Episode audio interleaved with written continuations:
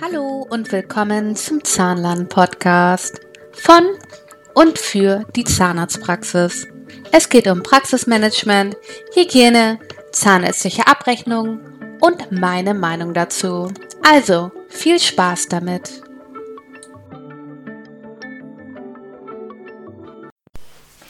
Hallo und willkommen zu einer neuen Folge von Steffis Zahnland Podcast. So, heute wollen wir uns mit dem Thema MDR beschäftigen.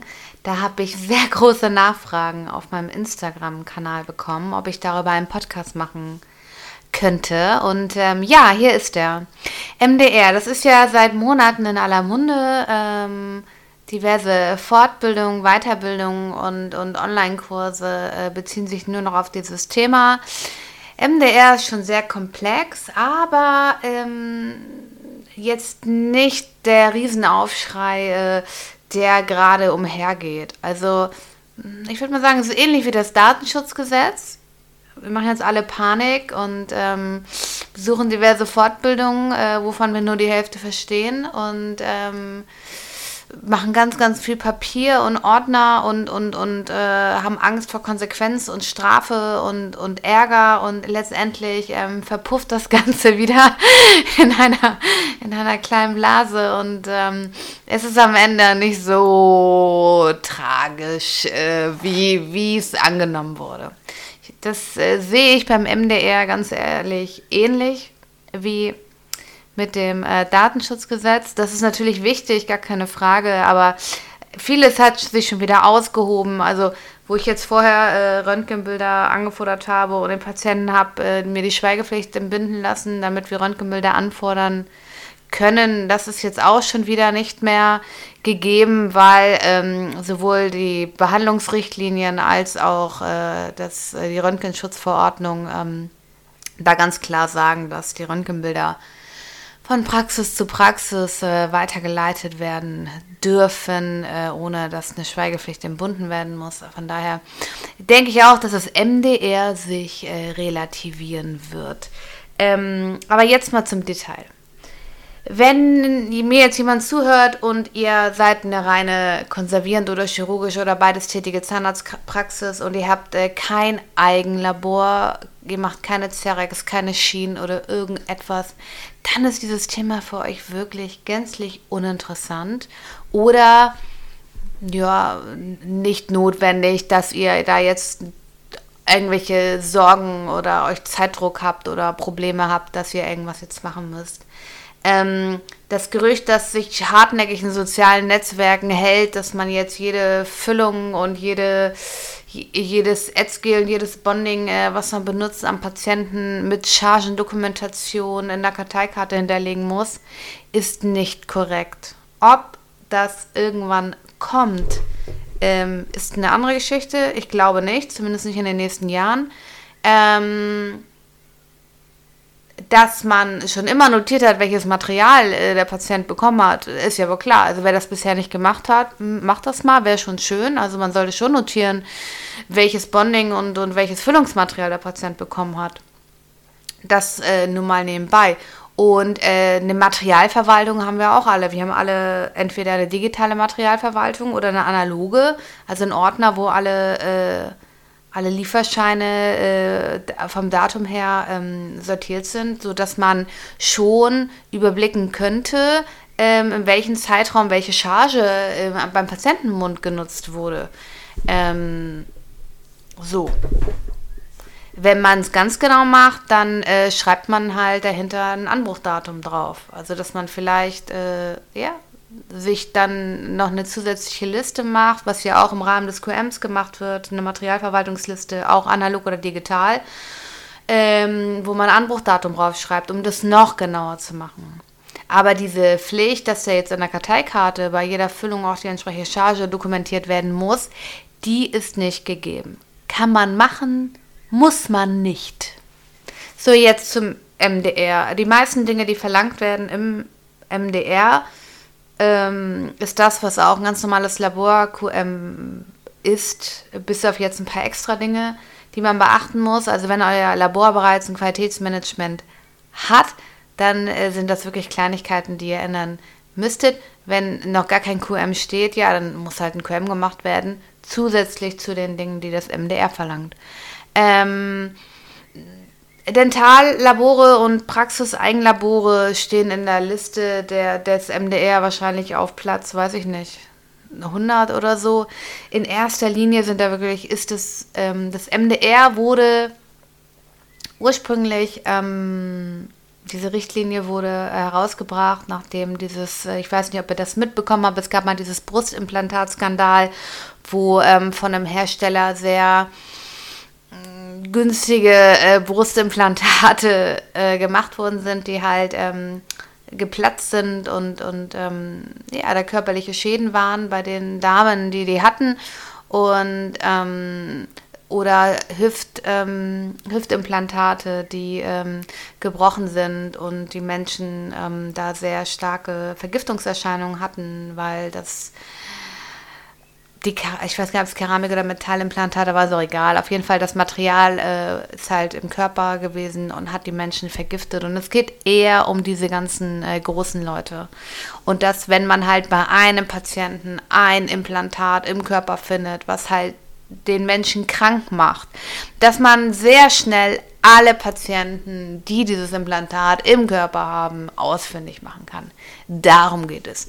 Im Dentallabor ist es so, wenn da wirklich mal eine Marge nicht in Ordnung ist, dann wird das Dentallabor sich an den Hersteller wenden. Ja, das heißt, weiß ich nicht, was, wenn irgendwie ein Prothesenzahn von Hereus, was auch immer, ja, irgendeine chemische Substanz hat, wo Patienten vermehrt eine allergische Reaktion hervorrufen, dann ist eher Hereus gefragt und nicht das Dentallabor.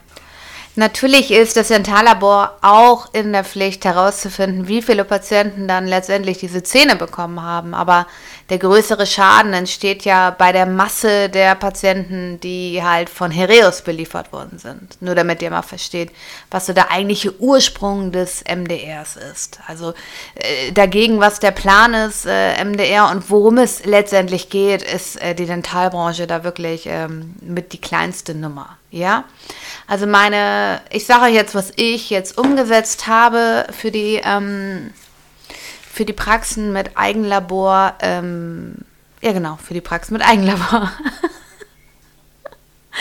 Genau, und ich habe eine Praxis, die Zerek und Schien selber machen. Bei der Praxis mit Zerek und Schien, die ist so integriert in das QM, dass ich da kein eigenes QM äh, gemacht habe, sondern einfach nur von jeder Schiene, von jedem Zerek-Block, äh, der benutzt wird, wird da wirklich die Charge in die Karteikarte dokumentiert. Und die Praxis hat ein Materialverwaltungssystem, in dem Fall die Wabi-Box, wo da wirklich äh, aufgrund des Ein- und Ausscannen man immer sofort weiß, welche Charge wann äh, in Betrieb war, sozusagen, ja. So, jetzt zum Eigenlabor. Ähm, neben der Chargenrückverfolgbarkeit, da gehe ich gleich nochmal näher drauf ein, ähm, sind so eine Standardsachen jetzt gefragt, wie ein Hygieneplan, das sollte jedes Labor haben, aber ein Hygieneplan, ähm, dann ähm, ein Bestandsverzeichnis, also das gleiche wie in der Zahnarztpraxis, Einweisung des Personals in die Geräte und und das ist jetzt auch die Materialien, die, der, die das Dentallabor ähm, benutzt. Also jede Keramikmasse und, und, und. Auch dafür gibt es eine Anleitung vom Hersteller. Und auch diese Anleitungen sollten in einem Ordner, digital oder analog, äh, äh, vorhanden sein. Und auch für die Materialien sollte es eine Einweisung geben. Dann braucht ihr ähm, eine Gefährdungsbeurteilung äh, im Labor und ihr müsst eine Gefahrenanalyse machen äh, bezüglich welche, mm, welche Arbeitsschritte oder aber auch bei welchen Materialien, die an den Patienten weitergegeben werden, könnte es zu Risiken kommen, sodass da besondere Beobachtung äh, Bezug dieses Materials gestellt wird. Also das ist ähnlich wie ein Audit äh, in der Zahnarztpraxis im QM, werden da halt so eine Risikomanagement-Bewertungen äh, gemacht, ja. Ähm, das ist ja erstmal der Papierkram vorab. Man überlegt sich, äh, wie kann man jetzt Fehler vermeiden, wie kann man dies vermeiden, wie kann man das vermeiden äh, und so eine Geschichten. Das macht man sowieso automatisch. In der Regel sind auch die Zahntechniker alle eingespielt und da gibt es auch keine Probleme. Das muss einfach einmal schriftlich festgehalten werden. Ähm, dann ein Gefahrstoffverzeichnis, natürlich ein Gefahrstoffkataster, ähm, ähm, die Sicherheitsdatenblätter und das ist alles so Standardsachen, die einfach da sein müssen, die einfach auch zu so einem Berufsfeld oder in, in so einer Region, wo mit vielen Gefahrstoffen gearbeitet werden, also gemacht werden müssen, ganz klar. Wie in der Zahnarztpraxis auch. Feuerlöscher müssen da sein, ähm, Fluchtpläne äh, geplant werden und, und, und. Das sind alles ganz normale QM-Sachen, die jetzt wirklich nichts Besonderes sind. So, ich sage euch jetzt die zwei wichtigsten Dinge, ähm, die beim MDR gemacht werden müssen. Ähm, und dann denke ich, wird es ein Zweiteiler, weil ich habe schon zehn Minuten geredet, ohne wirklich was zu sagen.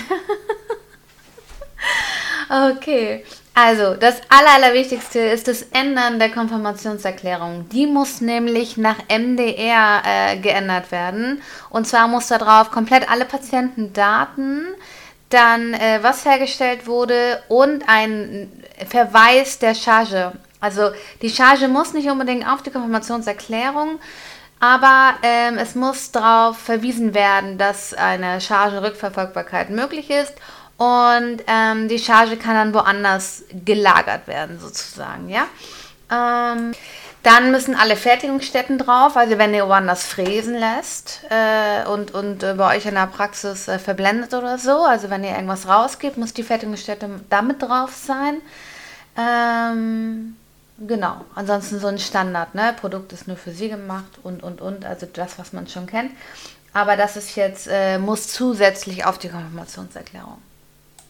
Und äh, zum Schluss, das ist natürlich ähm, nach MDR-Richtlinie, also wir sichern zu, dass diese Sonderanfertigung den in Anhang der Verordnung EU 2017-745 angegebenen grundlegenden, grundlegenden Sicherheits- und Leistungsanforderungen entspricht. So.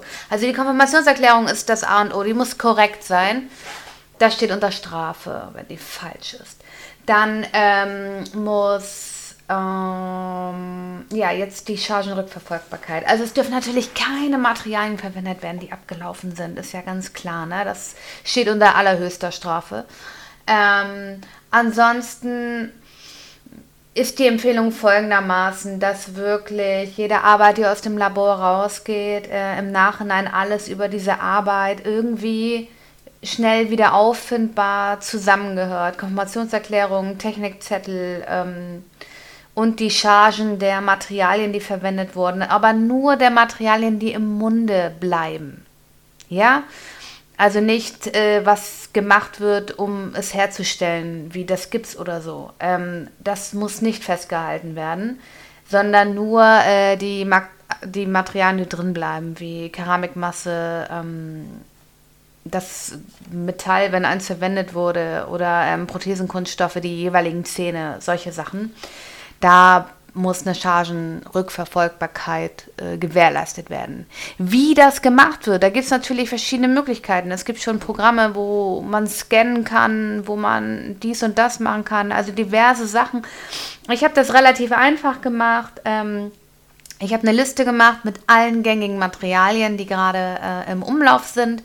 Ähm, diese Liste kommt einmal in den Materialordner, wo dann ähm, nach dem man das Material einkauft, äh, das Material da notiert wird mit der aktuellen Charge und ähm, entsprechend bei Anbruch dann in, der, in die Technikliste eingetragen wird. Und dann äh, hat der Techniker immer die aktuelle Liste der Anbruchsachen und das überträgt er dann. Ähm, äh, und die gleiche Liste äh, kommt an Technikzettel ran und dann macht er ein Häkchen, äh, welches Material verwendet wurde. Und wenn da noch keine Charge draufsteht, dann überträgt er sie von seinem das sind die Materialien, die offen sind, Zettel. Und ähm, ja, hört sich jetzt ein bisschen kompliziert an, ist aber das Schnellste, weil es wird nur einmal sozusagen, solche Sachen halten sich ja eine Weile, es hält ja nicht nur eine Woche. Ähm, ist, glaube ich, einfacher als jedes Mal, wenn man fertig ist, die Töpfe zu scannen. Aber das muss jeder für sich wissen, wie er das am schnellsten und einfachsten macht. Ähm, aber das sind so erstmal die wichtigsten Dinge. Also wenn natürlich das Labor noch überhaupt kein QM hat, dann muss man natürlich von A anfangen und hat ein bisschen mehr zu tun. Ähm, aber jedes Labor hat, denke ich, ein Bestandsverzeichnis, hat STK-Prüfung gemacht, Einweisung in die Gerätschaften. Wie gesagt, Materialeinweisung sollte noch erfolgen äh, vom Hersteller oder anhand äh, von Eigen ähm, Eigenlehre, indem man halt die Anleitung äh, des Herstellers durchliest. Das sollte halt regelmäßig erfolgen, falls Änderungen sind, Temperaturveränderungen, Lagerveränderungen und, und, und. Ähm, das nachgewiesen kann, nachgewiesen wird, dass man halt optimal mit dem Produkt arbeitet, das man verwendet. Dann sollte man halt ein Risikomanagement machen, also wo ist die höchste Gefahr, dass was passieren könnte am Patienten oder auch im Ablauf ähm, Prozess- und Ablaufbeschreibung, also alles äh, QM, QM, QM.